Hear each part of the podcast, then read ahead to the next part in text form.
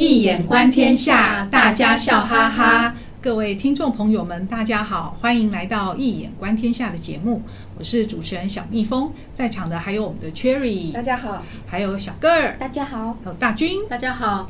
《一眼观天下》的节目，期待以张艺生老师跨领域、跨界的精神，扩展您想象的视野，带领大家探索多元的领域。今天呢，就由大军为大家带来什么样的文本呢？啊，各位听众，大家好哦！今天带给大家一个非常耳熟能详的故事，就是。《白蛇传》哦，大家应该都听过，听过有什么不一样吗？嗯，待会就会介绍 啊。呃，《白蛇传》和孟姜女、牛郎织女、梁山伯与祝英台是并称为中国四大民间传说哦。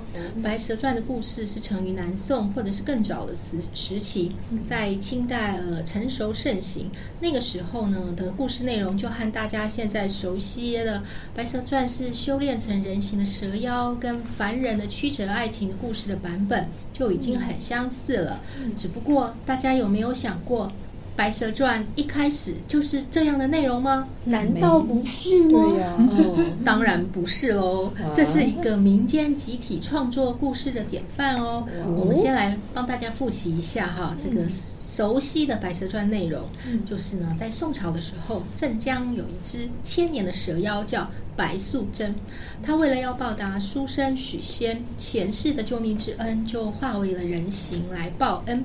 后来她遇到了青蛇精小青，两个人就一起结伴。白素贞巧巧施妙计哦，跟许仙相识，并且嫁给了他。婚后，金山寺的和尚法海对许仙说：“白素贞是蛇妖。”许仙半信半疑。在端午节的时候呢，许仙就就按照法海的办法。让白素贞喝下了雄黄酒，白素贞就现出了原形，将许仙吓死了。嗯、白素贞这个时候，她只好上天庭盗取了仙草灵芝，把许仙救活。嗯、法海呢，将许仙骗到了金山寺软禁起来。白素贞就同小青一起跟法海斗法，水淹金山寺，伤害了其他的生灵。白素贞就因为这样触犯了天条，在生下孩子以后就被法海收入了钵内，镇压在雷峰塔下。之后，白素贞的儿子长大考中状元，到雷峰塔前祭母，将母亲救出以后，全家团聚。嗯，对呀、啊，我印象中，我虽然没有看过小说版，可是印象中呢，电视电影好像都是这样演的耶。对呀、啊，我们印象中也是这样子啊。嗯，对呀、啊，这就是为了爱情抗争的《白蛇传》版本哦。对啊，那个白蛇其实感觉是个好人。嗯，根据考究。唐朝就有蛇的传奇故事，讲的就是蛇精化身成美女来诱惑男人哦。宋代的话本跟地方的传说里面也是都是类似的故事，讲的是白娘子是一条专吃青年男子的白蛇精。而《白蛇传》故事这个成型呢，最早就是记载于明末冯梦龙的《警世通言》里的第二十八卷。白娘子永镇雷峰塔。哇哦，《警世通言》那就是历史课本上说过的三言二拍中的其中一本吗？是的，三言就是喻世名言，《警世通言》、《醒世恒言》；二拍是林檬出的《初科拍案惊奇》和《二科拍案惊奇》。这五本是古典的白话小说，里面是各自独立的短篇故事。在明末的这个时期，《白蛇传》的故事寓意主要还是在劝诫年轻男子要戒色，不要贪恋女色。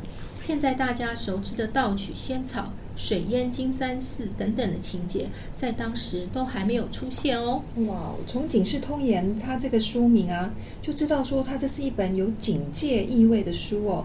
那没想到《白蛇传》还是出自在这里嘞，真是让人意外啊！嗯，是啊，想不到吧？对，想不到的。这个故事到了清代呢，就陆续出现了像说书啊、弹词等等的作品，将内容呢做了大幅的改动，增加了许多与白娘子有关的内容，像是求仙草救夫、祈求法海还夫、白娘子产子。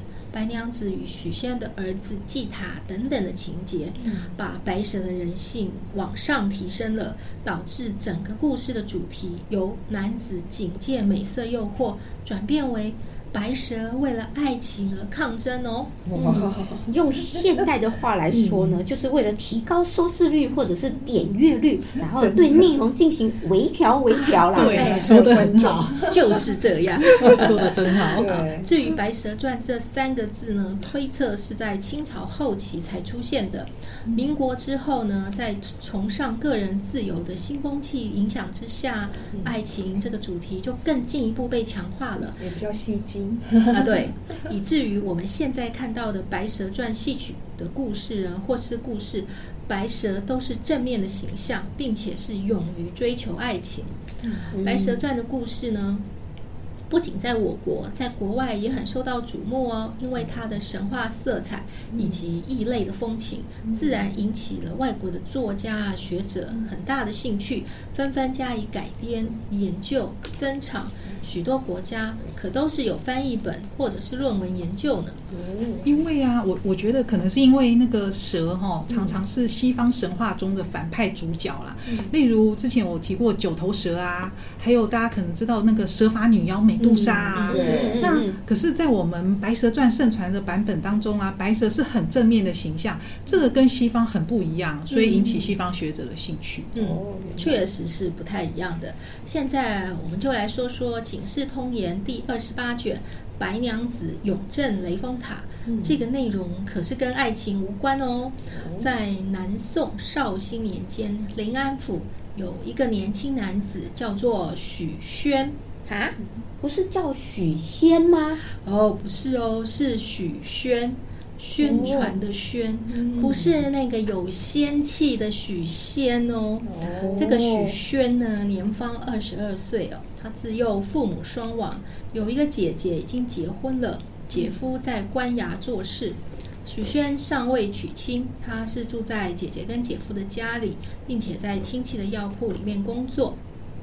有一天呢，许宣工作的时候来了一个和尚，说清明要到了，请他不要忘了到寺里面烧香祭祖。第二天，许宣就到寺里面去烧香啊，听经，并吃了斋饭。这个时候正是清明时节，细雨绵绵。许宣就出了寺庙，打算要搭船回家的时候，遇到了一位美妇人以及俏丫鬟，一起搭船，攀谈了几句。他知道了美妇人姓白，丈夫已经过世了。丫鬟名字叫青青，今天是来扫墓的。美妇人跟许宣说，今天早上急着出门，忘记带盘缠了，请许宣帮忙垫付船钱，并且邀请许宣到家里面坐坐，也好将钱还他。哎呦！这是天上掉下来的礼物吗？大家觉得这是礼物吗？不知道，有美女啊！嗯，继续听下去。对，许宣表示啊，天色已经晚了，我改日再去拜访，就和美妇人分别了。那因为天还是一直在下雨啊，他就到附近一家相熟的药铺去借了把伞，撑伞走了一段路以后，忽然听到有人叫他，他回头一看。就是刚刚一起搭船的白娘子，白娘子说她已经叫青青回去取伞了，但是呢，天色渐渐暗了，她都还没有回来，就想要请许宣撑伞送一段路。许宣想一想哦，啊，我自己的目的地已经快要到了，他就把伞借给了白娘子，说隔日再去取。嗯，这个借钱啊又借伞的，是要增加跟许宣接触的机会吧？嗯，崔宇说的没错哦。许宣回家以后。当天晚上就思量着美妇人，就睡不着了啊！这个故事要开始了吗？对，故事里面是用诗来形容 哦，说他心猿意马驰千里。浪蝶狂凤告五经啊！写的真好，好有印象哦。对，很有印象。明明是色心大动，还写的这么浪漫，这就是诗词美妙的地方啊！第二天下午呢，许宣就借口向药铺请假去找白到白娘子家来了，但询问了多人，就没有一个人认得啊。这个时候，青青刚好走过来，就把许宣带回去了。白娘子设宴款待了许宣。两人相谈甚欢，到了傍晚的时候，啊，许宣终于要取伞回家了。白娘子就说：“啊，我把伞借给亲戚了，啊，要许宣明天再来取。嗯”这也是个借口吧？是啊。呃，这个许宣啊，他美色加上美食，就忘了目的了耶。对呀、啊，看来这个白娘子追夫很有一套哎，她的手段很了得哦。嗯、没错，女追男隔层纱嘛。隔天下午，许炫就来到白娘子家要取伞。他原本是想拿了伞就要走了，但是呢，白娘子又再次备酒款待了，哈、嗯，许炫又留又留下来了，又留下来了。这个席间呢，白娘子就很娇羞地向许炫表达心意，许炫心动了，告白了。对，但是他想想，哎呀，我就没有房，没有产，我还住在姐姐家，啊，要怎么娶妻呀？白娘子听了以后，就取了五十两银子给许炫，许炫也很高兴的接受了。回家就跟姐姐说：“我自我要成亲了。”然后拿出了一些银子给姐姐，当做是办婚礼的花费。姐姐就跟姐夫说了这件事，姐夫就取过了银子，然后呢，仔细看了一下上面刻的字号。一看之下就大惊失色啊！嗯，为什么？这这不是官府丢失的官银吗？哇！好，就马上把许宣绑起来送衙门。钱哇！许宣这个男人怎么这么轻易就接受了别人的钱财啊？都没有怀疑过。对啊，而且我觉得这个姐夫也很夸张哎，问都不问一下就把小舅子扭送官府了，正义魔人。我想到了，嗯。这个姐夫呢，可能不想跟小舅子一起住，哎、好不容易有机会了，赶紧把小舅子送官府。说不定哦，说不定哦，猜想猜想哈，嗯、这只是猜想。嗯啊，衙门中许宣就如实告知了银银子的来历哦，说是白娘子给的，自己并没有偷盗。衙门就派人去许宣说的地址要找人，就到了一看，却是一间杂草丛生、满地垃圾的落魄的房屋。然后衙役呢就询问了周周边的邻人，邻人就说，这是一间闹鬼的屋子啊，根本没有人敢住啊。然后呢，大白天的嘛，衙役就大着胆子走到了屋里面去查看，然后就进到了一间房间，看到了一位美貌的女子端坐在桌上，众人惊疑不定。这个时候，青天打了一个响雷，吓了大家一跳。衙役们再回头看的时候，白娘子已经不见了，床上却多出了一堆白花花的银子。衙役们上前查看之后，正是丢失的官银。哇！许炫虽然没有偷盗，但是他收受赃物了嘛，当然就要问罪了嘛，对不对？对。然后杖责之后发配做工。这个时候呢，姐夫呢，因为就告发了许宣嘛，就心有不安，有点良心了，有良心。他就托人打点了关系。把许宣送到了苏州府。嗯，因为有人打点呢，许宣也没有被，也没有进监牢被关着啊、哦。他是住在与衙门有关系的一户人家，被就近看管。嗯，然后每天出去做工。过了半年，白娘子和青青寻来了。许宣很生气地质问他说：“嗯，你偷盗了官银，害我入狱，你还有脸来？”白娘子就委婉地解释说。这是先夫留下来的银子，我也不知道啊。当时对 对，美女对撒娇一定有用啊。当时呢，我因为害怕被抓啊，我就拜托了邻居说谎，又把银子放在床床上哦，想说这样子我们两个人都不会被罚。没想到还是连累你了，害你受罚。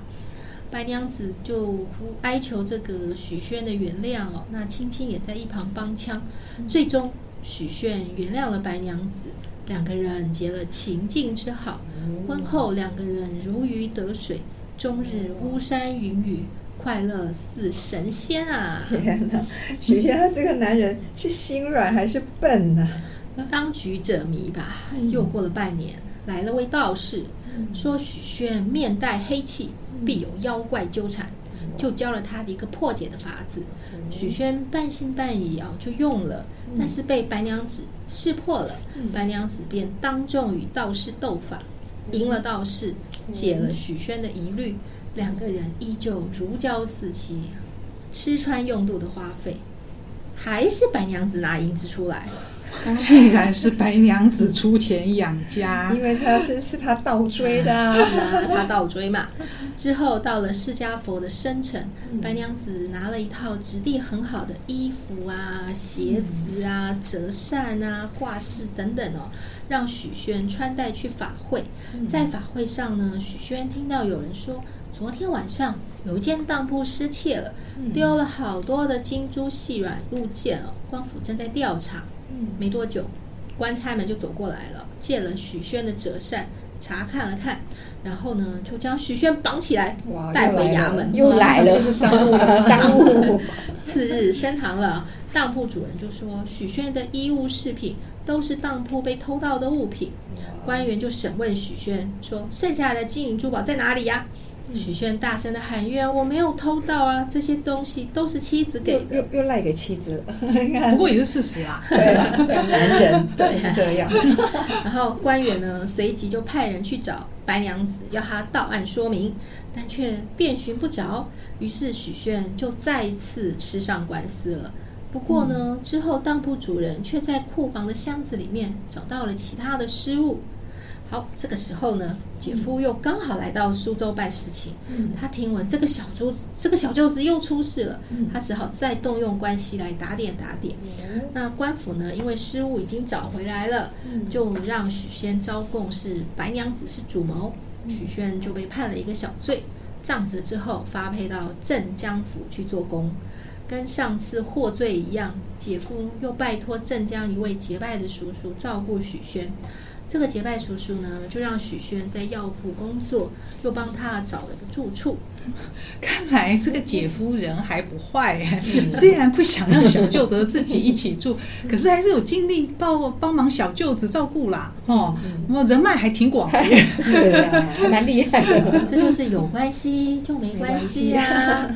过了一段时间啊，许宣跟人饮酒嘛，有点醉了，他就先行离开。他走在屋檐下的时候，突然。楼上的窗户倒了一堆垃圾出来，都落在许宣的身上了。许宣破口大骂，然后里面的人就慌忙下楼来道歉。许宣一看，竟然是白娘子，更是怒火中烧，就骂他说：“你这个妖怪，你害我两次吃上了官司，你说你是要公办还是私了？”哦，许宣舍得法办白娘子吗？不知道白娘子这次又要找什么借口啦？真的好好奇。答案马上揭晓。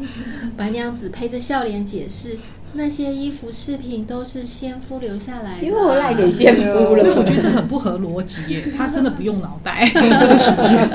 啊，白娘子就继续说：“我听说你被抓了，我就叫青青去打听，但是却没有消息，我就以为你已经先脱身了。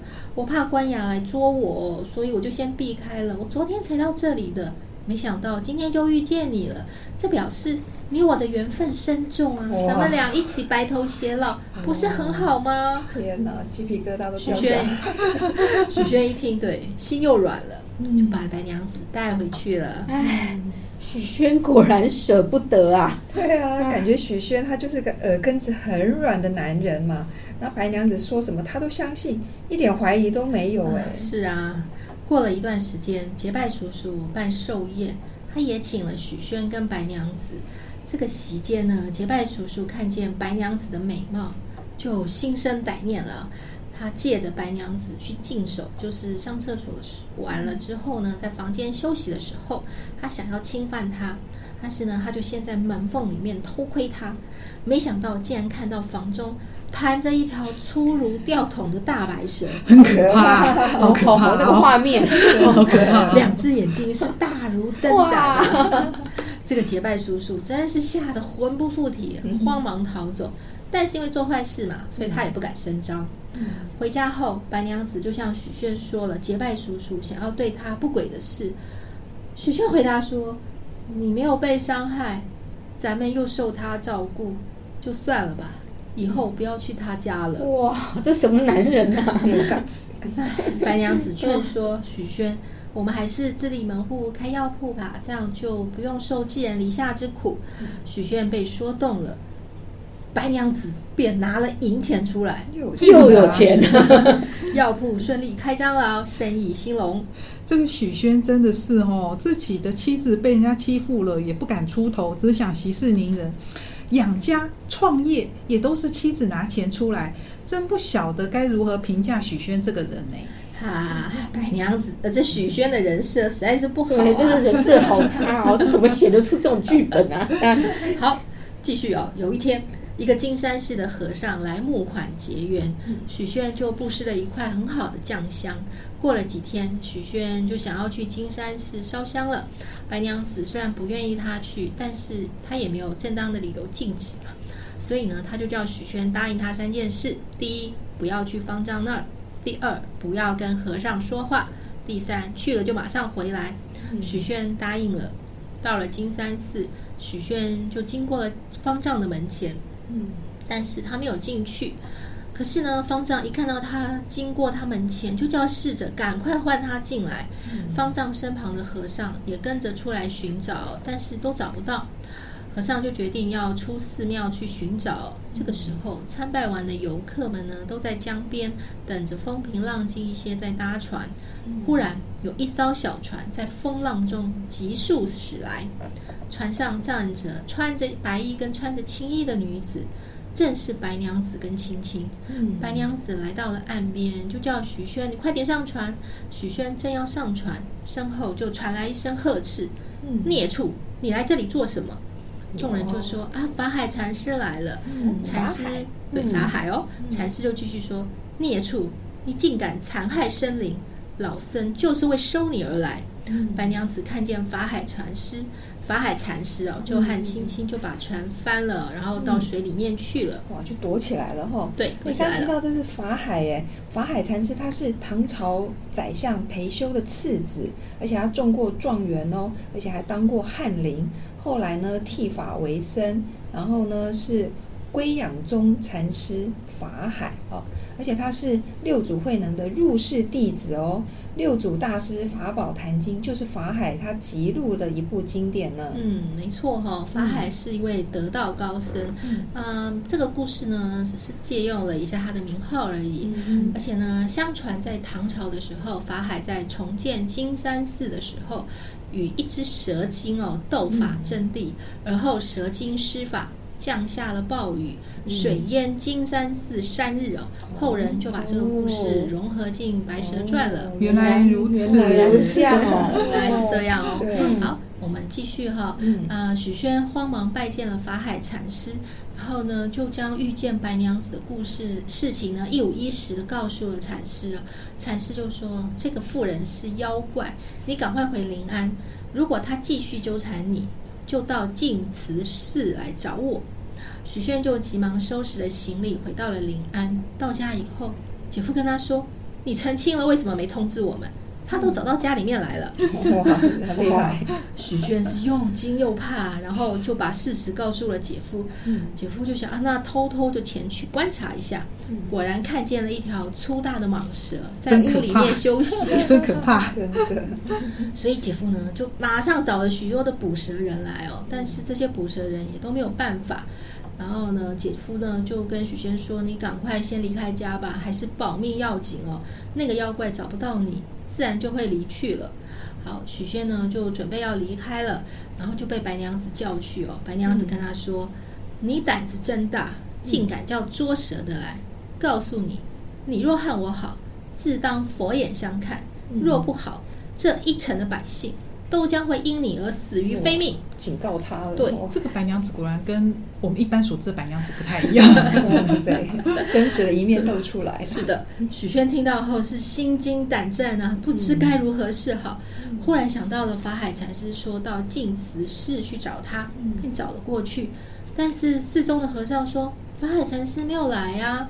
呃，许宣顿时感到希望破灭了，他担忧自己的性命啊，又想到了白娘子威胁说要杀死全城的百姓。嗯，万念俱灰之下，他来到了桥下，他正想要跳水自尽，背后有人阻止他了。回头一看，就是法海禅师。许宣跪求救命哦，法海将一个钵盂给他，要他悄悄地把这个钵呢罩住白娘子，用力按住，不要松手。嗯许宣回家以后呢，就从背后呢把这个钵盂呢往白娘子的头上用力一照，紧紧按住，不敢松手。钵盂内的白娘子就不断的求情哦，希望许宣看在夫妻之情放过他。这个时候，法海禅师正好来了，他就施法，然后呢揭开了钵盂，只见白娘子缩成了一个小人。双眸紧闭，伏在地上。法师就问说：“你是何方妖怪，竟敢纠缠于人？”嗯，还好法海来得及时，不然哦，这个许宣不晓得会不会又心软？一定会，一定会啊！真的是还好，法海来得及时啊。对。然后白娘子呢，就回应法海说：“啊，自己是一只大蟒蛇，她原本是在西湖安生的，然后碰到一只修炼千年的青鱼。”就是青青，两个人就一起作伴。没想到遇见了许宣，一时春心荡漾，按捺不住就冒犯天良了。然后又说他们两个人没有杀生害命，希望法师能够慈悲放过他们。法海呢施法让白娘子和青青现出原形，是三尺长的白蛇跟一丈长的青鱼哦。嗯然后法海将白蛇跟青鱼放在钵盂内，封了口，拿到了雷峰寺前，将钵盂放在地下，令人搬砖运石，砌成了一塔。后来许宣出家拜法海为师，化缘砌成了七层宝塔，千年万载，白蛇和青鱼不能出世。对啊，在杭州西湖就有那个雷峰塔，嗯，是这么来的。对，然后故事最后呢，法海有留四句偈。西湖水干，江湖不起，雷峰塔倒，白蛇出世，并且留有诗句哦。奉劝世人休爱色，爱色之人被色迷。心正自然邪不扰，身端怎有恶来欺？许宣出家修行嘛，然后他要去世的时候，也留有诗句来警示后人，其中就有“色即是空，空即色”。空空色色要分明。好，哦、这个故事到此结束。哦，原来他已经开悟了，总算开悟了。对啊，那《白蛇传》的原型真的跟爱情无关嘞，是有那么一点点的哈，不晓得可能不是真爱吧？嗯、那如果用一眼观天下的角度，大军他会，你会用哪一个卦来代表？白娘子永镇雷峰塔这个故事呢？嗯，我想哦，针对男主角许宣来看啊，因为呢，《警世通言》这本书呢，它本来就是有警戒的意思，所以这个故事的目的呢，是在提醒男人要戒色。所以呢，我是用雷地豫卦来代表许宣，玉就是犹豫的玉，也就是安乐、安逸、快乐的意思。嗯、呃，初爻的爻辞呢是明豫凶。意思就是沉溺于表面的安逸快活，将会日渐的懈怠跟堕落，大凶。故事中的许宣，不正是如此吗？嗯，对啊，没错。而且呢，豫卦也很有意思哦，因为豫卦就是下卦是坤嘛，是顺从的意思；上卦是震，是男子。就也可以解释成顺从的男人，所以故事中呢，许宣对白娘子的话都不曾怀疑耶，然后真的就是顺从的男人，而且也是个吃软饭的男人。对啊，那个许宣呢，他重情于玉乐嘛。那雷地玉卦中呢，没有乾卦。哦，因为它是坤，里面只有坤卦，然后表示这个许宣呢，他没有用大脑来思考，他是一个无脑、无知的青年，真的是我也觉得，愤慨 哦。对啊，故事中的许宣呢，他只想不劳而获，然后从来没有去思考白娘子的言行有很多怪异的地方嘛，他只想在安逸的环境中度过一生哦。嗯、大家都蛮有创建的哦。啊、呃，豫卦的复卦呢是水山蹇卦。蹇就是比赛的赛哦，下面不是贝，而是足，手足的足。嗯、简卦呢有跛脚哦，就掰咖嘛哈，走路困难啊，事情难行的意思。故事中许宣就是被没有脚的蛇跟鱼困住了，导致自己也没有办法大步而行，开展抱负。嗯，而且水呢，它有情欲的意思哦。那许宣他是被情欲控制了，然后就一直被白娘子牵着鼻子走。对啊，刚刚大军说许宣呢，他被没有脚的蛇跟鱼困住，这个说法其实很有创意，因为“捡”这个字就是刚刚大军说的，它就是跟掰咖有关嘛。哈，许宣只想要小确幸啊，他根本就没有想过说要走出那个险阻的环的困境，然后他的行动力几乎是零零 zero，大家都有非常独特的见解哦，都好棒哦。那我读完这个故事呢，是想说这个其中的寓意，不只是要我们警惕色相，不要被色所迷，而应该是要泛指面对所有的诱惑，我们都要小心谨慎，不要被引诱落入了魔障而不得翻身。哇，今天的故事真的很谢谢大军介绍，从《白蛇传》的前身白娘子永镇雷峰塔的故事当中。让我们了解到，在不同的时空背景下，人们就会把不同故事啊加入不同的情节内容，赋予它不同的意义，这就是所谓的形变。嗯、那从许宣被色相诱惑，那后来又发展出有白蛇报恩啊，嗯、白蛇为爱情抗争啊，嗯、其实都是因为整个时代环境的不同，就赋予了不同的意义，使得故事变得丰富多彩，而且还流传了下来。嗯、那如同之前在 EP 一三六的小美人鱼，EP 一四一的灰姑娘所介绍的故事一样。也都会因时代的不同，加入不同的情节元素，将故事赋予多元的意义。今天真的非常感谢大军为我们介绍《白蛇传》的经典文本，还有谢谢 Cherry 小哥的参与，也感谢大家一起与我们共享这轻松快乐的时光。大家拜拜喽！拜拜。